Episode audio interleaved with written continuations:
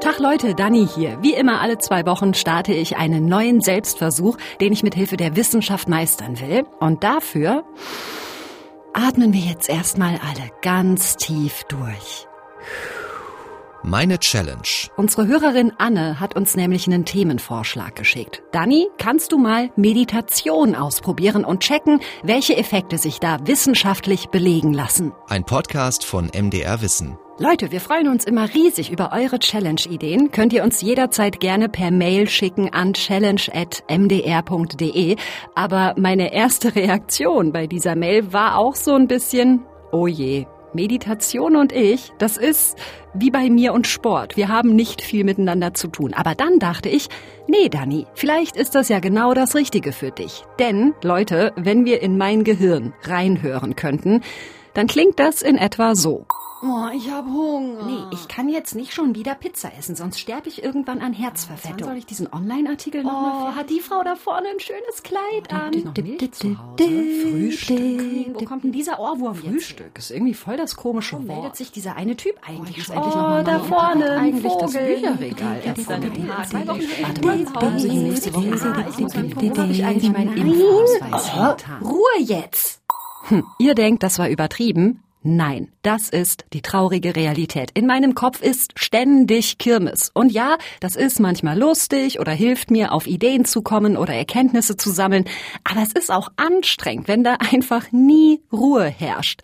Und wenn ich allein bin und mich ausruhen will, dann geht es eigentlich nur mit Ablenkung, ja? Ein Buch oder in der Zeitung lesen, im Internet rumgucken, Musik oder Podcasts hören, damit ich den Lärm in meinem Gehirn übertöne. Aber einfach mal so komplett Ruhe im Kopf, mm -mm, Fehlanzeige.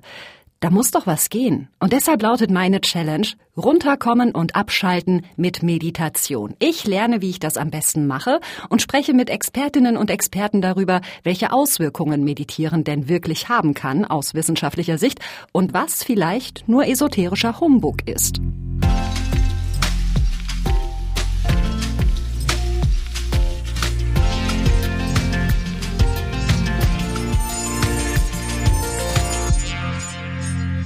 Fange wirklich bei Null an. Ich habe keinerlei Erfahrung mit Meditation.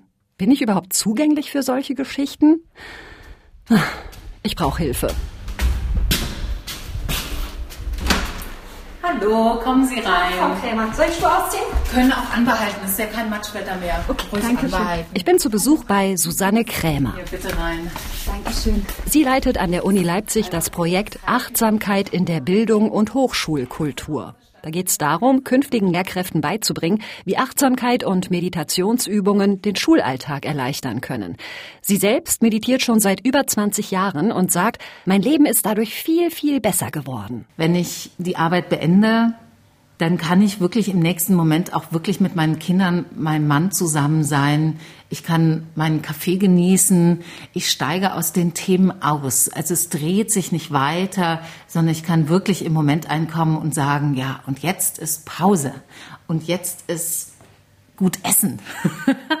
und nicht, ich wälze noch alles weiter, es bewegt mich weiter und ich esse eigentlich mehr meine Sorgen und meine Planung und meine Vorstellungen, wie das nächste sein wird, sondern ich kann das essen, was da ist.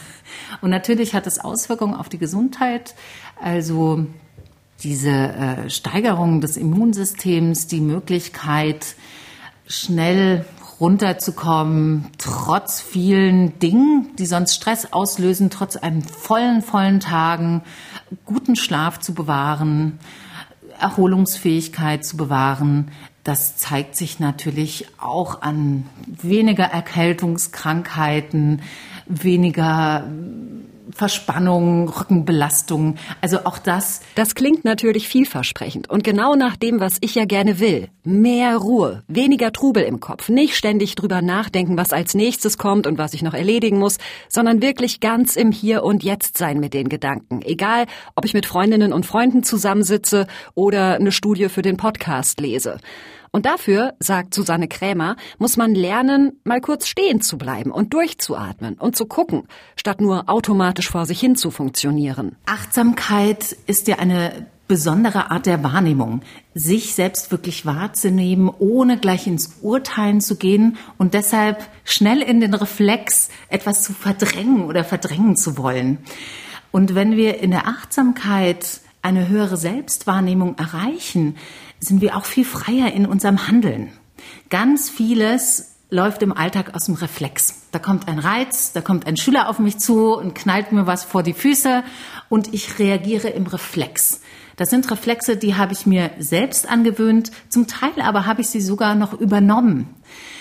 Sich dessen dann bewusst zu werden, dieser Muster, schafft uns den Raum, daraus auszusteigen und ganz bewusst nicht mehr zu reagieren, sondern zu agieren und zu entscheiden, aha, das möchte ich, das möchte ich nicht. Ja, und Meditation, sagt Susanne Krämer, kann eben ein Weg sein, diese Achtsamkeit zu üben. Und zwar so sehr, dass sie mir irgendwann in Fleisch und Blut übergeht und ich dadurch auch besser Ruhe finden kann und sagen kann, nö, jetzt ist hier mal Schluss mit Gedankenkarussell, jetzt liege ich einfach mal auf meinem Sofa und mach Pause. Also, Achtsamkeit ist das, wo ich hin will bei meiner Challenge und Meditation soll mein Hebel sein. Ich würde Sie jetzt einladen, dass wir uns einfach auf Stühle setzen. Ich habe hier einen Hocker für Sie bereitgestellt. Jawohl. Schauen Sie mal, dass Sie sich darauf eben in eine Position begeben, wo Sie selbst sagen, da bin ich wach, aber trotzdem entspannt. Heißt, die Beine gut abgestellt, so dass wirklich das Gewicht nicht mehr gehalten werden muss muskulär, sondern das kann eben abfließen. Wir sitzen uns also in Susanne Krämers Wohnung gegenüber und ich bin ein bisschen aufgeregt von wegen, ah, hoffentlich klappt das jetzt irgendwie. Auch wenn ich überhaupt keinen Schimmer habe, wie dieses es klappt sich anfühlen soll. Das Gute ist, Susanne Krämer hat für mich einen sehr einfachen Einstieg ausgesucht, nämlich eine Atemmeditation. Na tippitoppi, atmen kann ich. Jetzt schauen Sie mal, wo können Sie den Atem jetzt gerade in diesem Augenblick am besten wahrnehmen? Vielleicht beim Ein- und Ausströmen an der Nase. Es gibt eine Bewegung im Brustkorb. Und nutzen Sie diese Atembewegung als Ankerpunkt. Immer wenn Sie merken, dass Sie in Gedanken einsteigen, nehmen Sie wahr, ah da ist ein Gedanke. Kommen dann zur Beobachtung des Atems zurück. Und tatsächlich merke ich immer wieder, wie meine Gedanken kurz weghuschen. So, ich höre durch die offene Balkontür Kinder im Innenhof rumschreien oder mir fällt ein, dass ich auf dem Rückweg noch einen Kollegen zurückrufen muss. Aber diese Ansage von wegen, das ist nicht schlimm, Hauptsache du kehrst immer wieder zu deinem Atem zurück, die ist so einfach, dass ich das ganz gut hinbekomme. Also sitzen wir da und atmen uns einfach nur an. Keine Ahnung wie lange. Können zwei Minuten gewesen sein oder auch zehn. Damit möchte ich den Atemraum beschließen. Gehen Sie zuerst mit den Hörsinnen wieder ins Außen und bringen Sie zuletzt Ihre Sehsinn wieder nach außen und damit die Aufmerksamkeit, indem Sie die Augen öffnen. Das war interessant, weil genau das passiert ist, was ich vermutet habe, nämlich so, ach Mist, jetzt so, wie geht's dir? Ja, du denkst schon wieder an, was musst du als nächstes noch alles machen? Aber ist okay, ist halt so. Und das hat, hat voll geholfen. Und ich verstehe, das war auch schön zu verstehen, ah, okay, was das soll mit diesem Atmen, im Sinne von immer, wenn ich gemerkt habe, ich drifte weg, nee, okay, atmen. Atmen kann ich. So, das ist nicht schwer. Mhm. So, ich muss mich nicht zurückziehen auf irgendein entspanntes Körperteil, das ich nicht hinkriege zu entspannen, sondern einfach atmen. So, cool. Also, mich einfach auf meinen Atem zurückziehen, das klappt schon mal halbwegs. Und wenn's gut läuft, dann schaffe ich es auf die Tour, mich dabei immer mehr zu entspannen. Dafür soll ich diese Übung regelmäßig wiederholen, immer mal wieder, paar Minuten am Tag. Und Susanne Krämer hat noch weitere Hausaufgaben für mich. Ich gebe den Studierenden auch immer eine Übung mit, wo sie sich solche Reminder setzen. Also, immer wenn der Computer hochfährt, innezuhalten, kurz mal sich zu spüren, ah, zu merken, ich bin da. Wie ist mein Körper? Wo bin ich in Gedanken eigentlich? Bevor ich jemand anrufe, kann ich das genauso machen. Wenn ich an der roten Ampel stehe, muss ich sowieso stehen. Ja? Und genau in diesen Momenten nicht vorzurennen mit Gedanken, sondern kurz einfach mal in den Augenblick zu kommen, sich vielleicht auch durch einen tieferen Atemzug dem biologischen System wirklich die Chance zu geben, runterzukommen, das Beruhigungssystem anzusprechen, zu sagen, okay, ich bin gut in dem Moment verankert und dann eben weiterzugehen in unsere Tätigkeiten. Und das kann, ohne dass wir viel weglassen, aber es kann eine ganz andere Grundhaltung dem Ganzen geben. Also Punkt 1 auf meiner To-Do-Liste, regelmäßige Atemmeditation. Und Punkt 2, ja, das Achtsamkeitsthema. Bestimmte Momente im Alltag sozusagen als Trigger nutzen. Jetzt mal kurz durchzuatmen und zu gucken, was ist bei mir so los? Wie geht's mir? Bin ich mit meinen Gedanken eigentlich wirklich hier bei dem, was ich gerade tue? Oder bin ich schon wieder an tausend anderen Fronten unterwegs? Ah, mal gucken, ob das alles so klappt.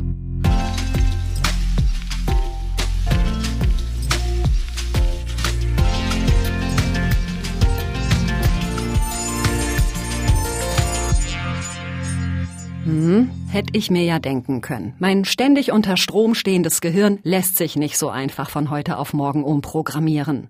Susanne Krämer hat ja gesagt, dass ich mir im Alltag so Punkte suchen soll, bei denen ich dann kurz mal so eine kleine Achtsamkeitsübung mache. So, und mein Triggerpunkt ist der Wasserkocher, weil ich ganz viel Tee trinke. Und solange der jetzt hier blubbert, versuche ich ein bisschen in mich zu gehen.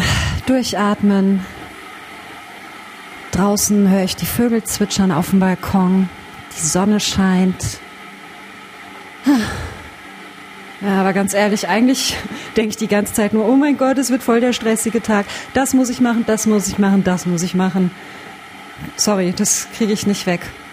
Also das Gedankenkarussell anzuhalten ist echt nicht einfach. Und hinzu kommt, ich bin bei solchen Sachen leider mega ungeduldig und sag schnell, ach Menno, das funktioniert nicht, dann lass ich das jetzt halt. Aber so läuft das natürlich nicht, wenn ich Meditation und Achtsamkeit lernen will. Da brauche ich ein bisschen Puste. Also dieses Hin- und Herschalten zwischen fokussiert sein und dann das allmähliche den Fokus verlieren und es irgendwann bemerken und wieder sich zurückholen. Dieser zirkuläre Prozess, der wird bei der Meditation einfach sehr oft durchlaufen. Das ist Ulrich Ott, Psychologe am Bender Institute for Neuroimaging der Universität Gießen und angestellt am Institut für Grenzgebiete der Psychologie und Psychohygiene in Freiburg im Breisgau. Und die erfahrenen Meditierenden schaffen es durch die Übung länger beim Objekt zu bleiben und wenn sie abdriften, merken sie es früher. Während ein Anfänger am Anfang einfach dieses interne Bewusstsein oder die Achtsamkeit noch nicht entwickelt hat. Das heißt, es kann sein, dass er nach zehn Minuten denkt, ups, Meditation, ja, der Timer weckt ihn sozusagen auf aus seinem Tagträumen und eigentlich hat er sich vor oder sie sich vorgenommen, äh, zehn Minuten zu meditieren. Ja, aber das ist wirklich eine reine Übungssache und das ist vollkommen normal. Das ist eigentlich das Wesen der Meditation, dieses Üben, dieses Hin und wieder wegdriften und zurückholen. Ulrich Ott erforscht unter anderem, wie Meditation sich auf unser Gehirn auswirkt und wie schnell verschiedene Menschen mit verschiedenen Charakterzügen da überhaupt einen Zugang finden. Da gibt es nämlich tatsächlich Unterschiede. Manche kommen total schnell rein, andere müssen richtig lange üben, bis es ihnen gelingt, ihre Gedanken mal loszulassen. Das heißt, wir haben einen Fragebogen zur Absorptionsfähigkeit, so heißt dieses psychologische Konstrukt mit 34 Items.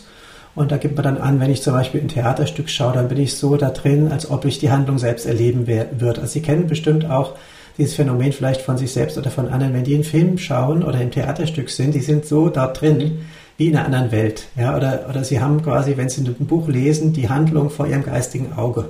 Und wenn sie im Zug sitzen, müssen sie wirklich aufpassen, an der richtigen Station auszusteigen, ja, weil sie so da vertieft sind. Und solche Items sind da enthalten. Und Menschen, denen das leicht fällt, auch die eine gewisse emotionale Ansprechbarkeit haben. Das ist, spielt da auch eine Rolle bei dieser Absorptionsfähigkeit. Äh, die haben dann in der Meditation schneller tiefe Erfahrungen. Absorptionsfähigkeit, also die Fähigkeit, mich ja, von etwas so richtig einsaugen zu lassen, in einen Flow zu kommen, mich in etwas zu verlieren. Bin ich leider so gar nicht gut drin. Habe ich bei vergangenen Challenges gemerkt, ja, zum Beispiel in der Kreativitätsfolge oder beim Fremdsprache lernen. Ich gebe mir Mühe, ich streng mich an, aber ein Teil meines Kopfes spult parallel immer irgendein Programm im Hintergrund ab und ist mit anderen Dingen beschäftigt. Es wäre also kein Wunder, wenn ich auch beim Meditieren länger brauche, bis ich eine Wirkung sehe. Aber Ulrich Ott hat da gerade noch was genannt, nämlich emotionale Ansprechbarkeit. Ja, wenn Sie äh, sich gut in etwas hineinfühlen können oder wenn sie auch zum Beispiel Natur sehr intensiv erleben. Eins der Items, das letzte heißt zum Beispiel, ein Sonnenuntergang kann mich tief berühren. Ja, und sie gehören vielleicht auch zu den Menschen, die, wenn sie am Meer irgendwo sind, abends, wenn die Sonne untergeht, äh, vielleicht äh, Arm in Arm mit ihrem Partner oder Partnerin stehen und äh, das einfach nur genießen. Ja, und es gibt eben auch andere Menschen, äh, da können sie sagen, übrigens, die Sonne geht unter. Und ich sage, ja, und? Das tut sie jeden Tag. Was ist daran besonders? Ja, oder auch Menschen, die immer dabei sind, so die Situation zu kontrollieren, ja, und immer so ein bisschen in Hab-Acht-Stellung sind und nicht, nicht so ganz in etwas hinein vertiefen können. Die haben es da manchmal auch schwer, wenn es um Meditation geht, wo ich mich versenke. Okay, das wiederum klingt viel mehr nach mir. Ich kann mich zwar nicht gut in Tätigkeiten verlieren, aber die Schönheit eines Augenblicks erkennen, emotionale Momente zelebrieren und mich da voll reinwerfen, ohne Wenn und Aber, das kann ich richtig gut. Also vielleicht bin ich irgendwie so ein Zwischending. Rum wie numm, ich werde es nie erfahren, wenn ich nicht einfach übe, übe, übe. So, es ist Mittagszeit und ich versuche zwei bis dreimal am Tag diese Atemmeditation zu machen, die Susanne Krämer mir beigebracht hat. Ich stelle mir extra hier äh, einen Timer auf dem Handy, damit äh, ich nicht permanent auf die Uhr gucken muss, wie lange ich jetzt schon gemacht habe. Und los.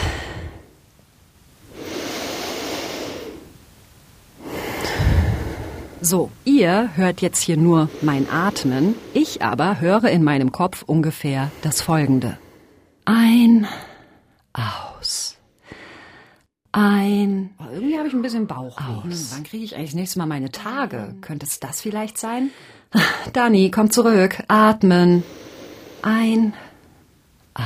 Ist das überhaupt richtig? Müsste ich jetzt Ein. irgendwas merken? Oh Gott, und schon geht mein Puls wieder hoch. Nein, hör auf! Psst, bleib entspannt.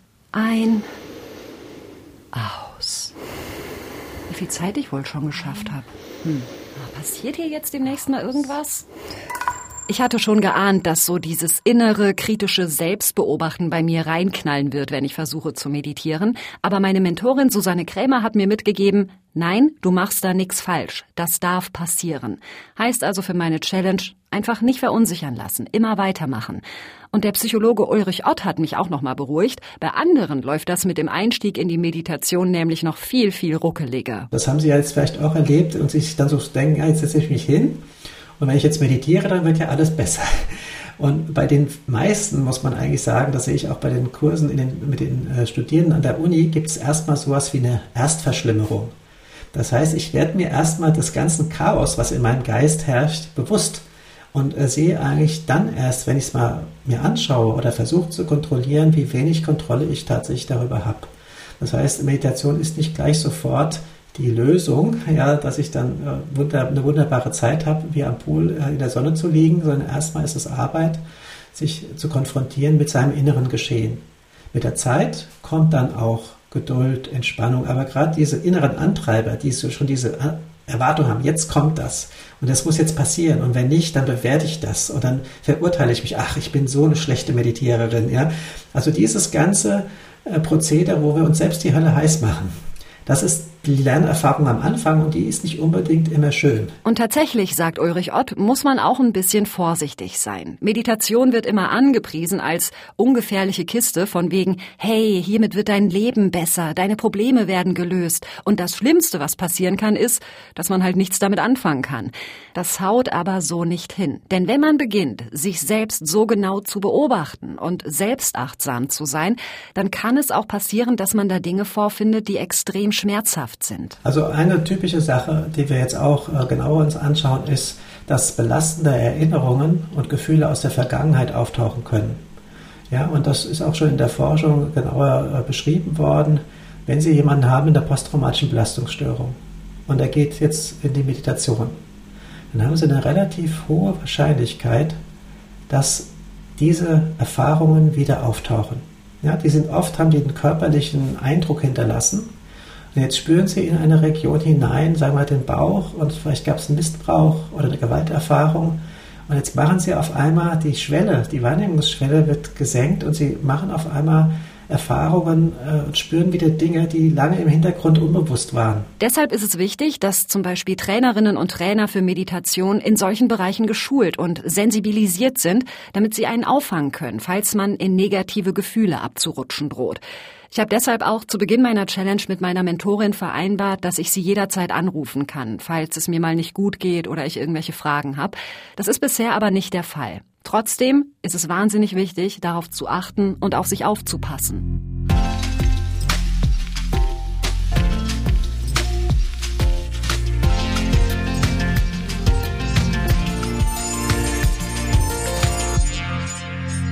Meine Challenge läuft jetzt seit ein paar Tagen und negative Erfahrungen habe ich bisher nicht gemacht. Eher positive, aber nur ganz leicht. Und zwar, wenn ich da so meine zehn Minuten sitze und versuche, bei meinem Atem zu bleiben, dann ist mein Kopf zwar hinterher nicht ruhiger, aber mein Puls. Und das ist sehr angenehm. Und es könnte ja auch ein Anzeichen sein für einen der Effekte, die Meditation haben kann, nämlich weniger Stress. Denn Stress macht uns richtig krass fertig, sagt Ulrich Ott. Ja, also Sie haben Strukturen, die zum Beispiel sehr unter Stress leiden, beispielsweise im Hippocampus. Das ist eine Struktur, die sehr wichtig ist für das Gedächtnis, Teil des limbischen Systems, also auch der Emotionsverarbeitung. Und wenn Sie sehr viel Stress haben, Dauerstress, wo Sie wirklich jeden Abend über mehrere Wochen mit kalten Füßen im Bett äh, liegen und Ihre Gedankenkarussell ist nicht zu stoppen, ja, dann haben Sie sehr hohe Stresslevel, die auch am Cortisol am Stresshormon messbar sind und dieses äh, Cortisol hat tatsächlich neurotoxische Wirkung auf den Hippocampus. Das heißt, Sie sehen durch diesen Dauerstress, wie der Hippocampus jetzt übertrieben gesagt quasi schrumpft, ja, wie da eine Substanzabnahme äh, äh zustande kommt, sogar Zellen äh, sterben, untergehen. Oh, Volltreffer. Also da beschreibt Ulrich Ott haargenau mein Problem. Und wenn Sie dann über acht Wochen ein Training in Stressbewältigung durch Achtsamkeit machen, was so ein äh, sehr weit verbreitetes, standardisiertes Meditationstraining ist, dann sehen Sie tatsächlich nach acht Wochen schon wieder eine Erholung im neuronalen Gewebe. Das heißt, die Dichte der grauen Substanz nimmt dort im Hippocampus wieder zu. Aber wie wirkt sich das denn dann im Alltag aus, wenn mein Hippocampus von Stresshormonen bombardiert wird? Ja, Sie werden fahriger beispielsweise. Ja, ich habe ja gesagt, das hat was mit Gedächtnis zu tun. Einmal können Sie gar nicht mehr so genau eine Situation einschätzen und reagieren mehr so mit Reizreaktionsschemata. Ja, Sie wissen gar nicht, in welcher Situation Sie sind. Wenn Sie jemand sehr gestresstes haben, kennen Sie vielleicht auch, Sie stellen nur eine einfache Frage und es, der explodiert schon. Ja, also er hat quasi wie so eine gespannte Mausefalle, wo Sie nur einen kleinen äh, Tipp geben und äh, es geht los. Und eine andere Sache ist halt auch, äh, Hippocampus, wenn das Gedächtnis nachlässt, äh, das sieht man übrigens auch sehr stark bei Demenzerkrankungen, ja, da kriegen sie Gedächtnisprobleme. Das heißt, sie sind so im Stress, dass sie auf einmal was vergessen. Jetzt nicht unbedingt das Kind an der Tankstelle, ja, das wäre jetzt sehr krass, aber sie haben so viel auf ihrer To-Do-Liste, dass sie einfach kognitiv nicht mehr hinterherkommen. Ja. So wären so typische Beispiele, wo man sehen kann, mit Meditation äh, tut es dem Gehirn einfach gut, mal von diesem Multitasking eine Weile einen Abstand zu gewinnen. Diese Erkenntnis, die ist ja in der Wissenschaft nicht neu. Punktuellen Stress den können wir wegstecken, ja, wenn eine wichtige Prüfung ansteht, auf Arbeit die Hölle los ist oder unsere Beziehung gerade in die Brüche geht. Klar stresst uns das wahnsinnig, aber das hält unser Körper aus. Wenn dieser Stress aber zum Dauerzustand wird und wir nicht mehr davon runterkommen, dann macht uns das krank. Das ist ja ein Grund, warum ich gern besser abschalten können möchte. Meinem Gehirn würde ich damit jedenfalls definitiv einen Gefallen tun, sagt Ulrich Ott. Aber so wie Sie äußerlich Leute haben, die jünger aussehen, als sie sind oder älter aussehen, als sie sind, wenn sie jetzt sehr verbraucht wirken, weil sie eben ein sehr anstrengendes Leben hatten, so sehen sie das auch auf der Ebene des Gehirns. Und man hat diese Technik entwickelt, das ist an der Universität Jena, der Professor Gaser, maßgeblich gewesen, um quasi das Risiko einer Demenz vorherzusagen. Und dann hat man tatsächlich auch in so einer Studie herausgefunden, wenn das Programm sagt, sie sind ein Jahr älter, als sie wirklich sind, jetzt laut Personalausweis, dann ist Ihr Demenzrisiko in zwei bis drei Jahren 10 Prozent größer. Ja, mit anderen Worten, wenn Sie 50 sind und Sie haben das Gehirn eines 60-Jährigen, können Sie ziemlich sicher sein, dass Sie äh, irgendwann eine Demenz entwickeln. Und genau diese Untersuchung des Gehirnalters, die hat man auch gemacht mit 50 Menschen, die meditieren und einer Kontrollgruppe aus 50 Menschen, die nicht meditieren. Und dann sieht man, die Altersschätzung für die Meditierenden sagt, wenn du zu dieser Gruppe gehörst, bist du im Alter von 50 42,5 Jahre. Siebeneinhalb Jahre jüngere Gehirne. Ja, das sind natürlich wirklich äh, starke Daten und vor allem ab 50 wird man jedes Jahr eben nicht zwölf Monate älter gehirnmäßig, sondern nur zehn Monate und acht Tage. Ja, also es, die, die Älterung wird verlangsamt. Das muss man jetzt alles nochmal bestätigen in längsschnittlichen Untersuchungen, was methodisch sehr aufwendig ist, aber rein von Querschnittuntersuchungen sieht man, die Hirne von den Meditierenden wirken jünger. Das ist natürlich krass, dass es Studien gibt, die darauf hinweisen, dass durch Meditation Alterungsprozesse im Gehirn verlangsamt werden könnten. Da denke ich mir, Gut, jüngere Gehirne bei Meditierenden, das kann man ja vielleicht auch einfach auf einen niedrigeren Stresslevel zurückführen. Ist es am Ende vielleicht einfach nur das? Also sind alle positiven Effekte, die Meditation möglicherweise hat, einfach nur das Ergebnis von weniger Stresshormonen im Blut? Denn klingt ja so bis hierhin, ne? Und ja, sagt Ulrich Ott, das ist ein Faktor, aber die Wirkung von Meditation geht schon auch darüber hinaus. Ja, es gibt da verschiedene ziemlich gemeine Aufmerksamkeitstests, wo Sie sehr schnell beispielsweise eine Reihe von äh, Buchstaben präsentiert bekommen und dann ist da eine Zahl drin. Und kurz danach ist noch eine zweite Zahl drin und Sie sollen beide Zahlen erkennen. Ja, und das ist der Attentional Blink Test. Und der, der Effekt besteht eigentlich darin, dass Sie die erste Zahl noch erkennen und sich so darüber freuen und die ganzen Aufmerksamkeitsressourcen auf diese erste Zahl richten, dass ihnen die zweite, die direkt danach folgt, durch die Lappen geht. Ja, also die Erkennungsrate für die zweite Zahl, die nimmt ab, auch mit dem Alter. Und da gibt es schöne Untersuchungen auch hier in, an der Uni Frankfurt, die gezeigt haben, 50-jährige Meditierende sind da wesentlich besser in der Aufgabe, quasi das Aufmerksamkeitsfenster offen zu halten und auszuweiten, sodass sie beide Zahlen bewusst erkennen können. Ja, und da sind sie besser als die jungen, fitten 25-jährigen Studenten und natürlich viel fitter als die 50-jährige Kontrollgruppe von Gesunden. Meditierende kriegen also bessere Konzentrationsleistungen hin. Ist aber ja auch wenig überraschend. Wer ständig übt, sich zu fokussieren, so wie ich gerade auf meinen Atem, der hat das irgendwann natürlich besser drauf, weil unser Gehirn einfach so funktioniert. Und zwar bei allem. Das ist ein ganz simpler Trainingseffekt. Ja, also das wird manchmal auch in den Medien so ein bisschen sensationsmäßig berichtet. Ja, da verändert sich das Gehirn. Äh, ich sage dann ganz gerne, es wäre eine Sensation, wenn ich zehn Jahre lang mich auf ein Kissen setze und eine Stunde am Tag eine bestimmte Tätigkeit ausführe und es gibt keine Wirkung auf mein Hirn. Ja, also das Hirn arbeitet einfach so und das hängt auch nicht nur mit Meditation zusammen, auch wenn man eine Sprache lernt, wenn man ein Musikinstrument lernt. Alles, was ich tue, führt dazu, dass das Gehirn diese Funktionen optimiert, verbessert, verfeinert. Ja, also die neuronalen Netzwerke, die bilden sich dort aus. Und das ist eben auch messbar. Das finde ich ganz interessant, denn gerade Meditation ist ja was, wo man immer mal wieder so Holzhammerschlagzeilen liest, ja, also so sinngemäß, wer meditiert, ist voll der Gewinnertyp, schlau, erfolgreich, gesund, was auch immer, als wären Meditation und Achtsamkeit die reinsten Zauberinstrumente. Das wirkt auf mich dann immer schnell unseriös und klingt so nach ESO-Geschwurbel. Dabei macht Meditation sich einfach nur die Funktionsweise unseres Gehirns zunutze und wirkt sich auf unser Gehirn aus, wie eben alle alles andere, was wir regelmäßig tun. Nicht mehr und nicht weniger.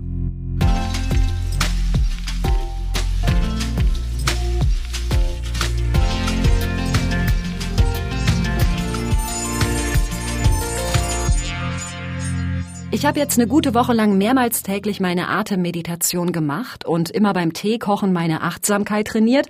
Letzteres bringt mir nicht so viel, aber die Meditation, ja doch, das sind dann immer so kleine Inseln der Ruhe, während denen ich immer mal wieder an nichts denke. Für ein paar Sekunden nur. Und das ist für mich aber schon eine total tolle Entwicklung, wenn ich mir angucke, was sonst so in meinem Kopf los ist. Aber klar, viel ist das natürlich noch nicht. Und Auswirkungen auf meinen Alltag, dass ich auch sonst ruhiger und gelassener bin, gibt's bisher auch noch nicht. Da muss doch noch mehr gehen. Und deshalb probiere ich jetzt auf den letzten Metern meiner Challenge mal noch ein Upgrade aus, das meine Mentorin Susanne Krämer mir empfohlen hat, nämlich die G-Meditation. Es gibt verschiedene Arten von G-Meditationen. Ich habe mich äh, für eine entschieden, die man drin machen soll. Auch weil ich äh, mich sonst immer so beobachtet fühle, von wegen, oh Gott, was denken jetzt die Leute? Die ist ganz easy. Ich laufe jetzt einfach immer die gleiche Strecke und zwar von meinem Sofa bis zu meiner Badezimmertür bin barfuß und ähm, versuche bei jedem Schritt deutlich zu spüren, wie mein Fuß den Boden berührt. Und dann Schritt eins einatmen, Schritt zwei ausatmen, Schritt eins einatmen, Schritt zwei ausatmen, Schritt eins einatmen. Diese Gehmeditation gefällt mir ganz gut, die passt zu mir, denn, das weiß ich von den Jogginganfällen, die ich alle Jubeljahre mal hab, so repetitive Tätigkeiten, einen Schritt nach dem anderen und einfach immer so weiter, das hilft mir erfahrungsgemäß noch am ehesten beim Runterkommen. Aber am liebsten hätte ich ja, dass von diesem Runterkommen auch was hängen bleibt. Und klar gibt's Studien, die sagen, ja, wer meditiert, ist auch sonst entspannt unterwegs. Aber ob das wirklich immer so hinhaut, da muss man vorsichtig sein. Im Alltag die Leute begleiten, ist in Studien einfach immer schwierig. Da ist auch viel Selbstauskunft dabei, was auch wieder nicht richtig ähm, aussagekräftig ist, weil wenn man jetzt gehört hat, ja, Meditation soll mir helfen, den Stress zu reduzieren, dann ist allein dieser Gedanke manchmal schon dafür zuständig, dass es für eine Weile hilft. Das heißt dann aber nicht, dass das nach der Studie auch noch so bleibt, weil dann ist das ja wieder rum. Das ist die freie Wissenschaftsjournalistin Stefanie Uhrig, die schon massenhaft Studien zum Thema Meditieren durchgeackert hat und die sagt, da sollte man durchaus einen kritischen Blick haben. Viele Menschen, die meditieren, denen auch das wirklich etwas gibt, sage ich mal, die achten ja auch sonst auf eine bewusste Lebensweise, gesundes Essen, ausreichend Schlaf, vielleicht noch ein bisschen Yoga oder Sport nebenher und eben nicht nur das Meditieren. Und da kommen so viele Faktoren zusammen, die sich einfach in Studien ganz, ganz schwer, wenn überhaupt, kontrollieren lassen. Ganz großes Problem, das Stefanie Uhrig da anspricht. Die Frage, was ist jetzt wirklich eine Kausalität und was ist nur eine Korrelation? Also nur weil zwei Phänomene zusammen auftreten, heißt das nicht, dass das eine das andere ausgelöst hat. Geht es Meditierenden besser, weil sie halt meditieren oder leben die einfach generell gesünder als die Kontrollgruppe, bewegen sich mehr, rauchen seltener und so weiter? Und das ist nicht das einzige Problem, wenn es darum geht, die Auswirkungen von Meditation Meditation zu erforschen? Also es ist zum Beispiel so, dass eine Forschungsgruppe sich mal viele Meditationsstudien angeschaut hat, wo es darum ging, dass Meditation prosoziales Verhalten verbessern soll. Also ähm, Empathie, Mitgefühl oder auch die Aggressionen vermindern, ähm, solche prosozialen Effekte. Und die haben dann festgestellt, richtig belastbar war eigentlich nur das ähm, zum Mitgefühl und zu der Empathie dass es tatsächlich verbessert wurde, aber auch nur dann, wenn die Lehrer, die das in der Studie den Teilnehmenden beigebracht haben und sie geleitet haben, auch Teil der Studie waren, also auch mit als Autoren auf der Studie standen. Das heißt, sie hatten vermutlich unbewusst auch wieder diese Hoffnung, dass was Positives bei rauskommt und haben, auch wenn es wirklich nicht absichtlich war, ähm, in ihrer Art und Weise mit den Studienteilnehmern umzugehen, ähm, das auch vermittelt, so dass die das vielleicht auch von sich erwartet haben und dadurch eben diese positiven Effekte entstanden sind. Aber dann sind ja vielleicht solche Untersuchungen, wie der Psychologe Ulrich Ott sie macht, eine gute Lösung, oder? Wo einfach valide Daten über das Gehirn erhoben werden. Ja, sowas ist durchaus objektiv und belastbar, sagt Stefanie Uhrig, aber auch hier muss man aufpassen. Es kommt auch immer darauf an, was man aus der Studie rausnimmt. Also zum Beispiel eine Studie, die gefunden hat, dass ähm, Meditation das Altern der Zellen beeinflusst. Wo jetzt aber der Autor selbst gesagt hat, also wir können jetzt nicht sagen, wenn ihr viel meditiert, lebt ihr länger oder geht es euch im Alter besser. Wir können nur sagen, auf diese Funktion in der Zelle haben wir Effekte gesehen. Was das dann für die tatsächliche Umsetzung oder für, für mich als Menschen bedeutet, das hat er gesagt, wer da jetzt schon Schlüsse draus zieht, der geht einfach zu weit. Okay, was heißt das nun für die Erkenntnisse, die ich bei meiner Challenge gesammelt habe? Ja, Meditation wirkt sich auf unser Gehirn aus, auf unsere Fähigkeit, uns zu konzentrieren und auf Alterungsprozesse. Das alles gibt die Studienlage durchaus her. Was sie aber nicht hergibt, sind Schlüsse wie mit Meditation wird man schlauer und gesünder und bleibt jung und lebt länger. Dafür ist unser Gehirn, unser ganzer Körper einfach viel zu komplex. Effekt A in unseren Zellen bedeutet nicht gleich Auswirkung B in unserem Alltag. Das soll gar nicht heißen, dass es nicht Leute gibt, bei denen das so hinhaut. Und das ist ja dann auch voll schön. Aber das reicht eben nicht für eine verlässliche Statistik, die dann für alle gilt.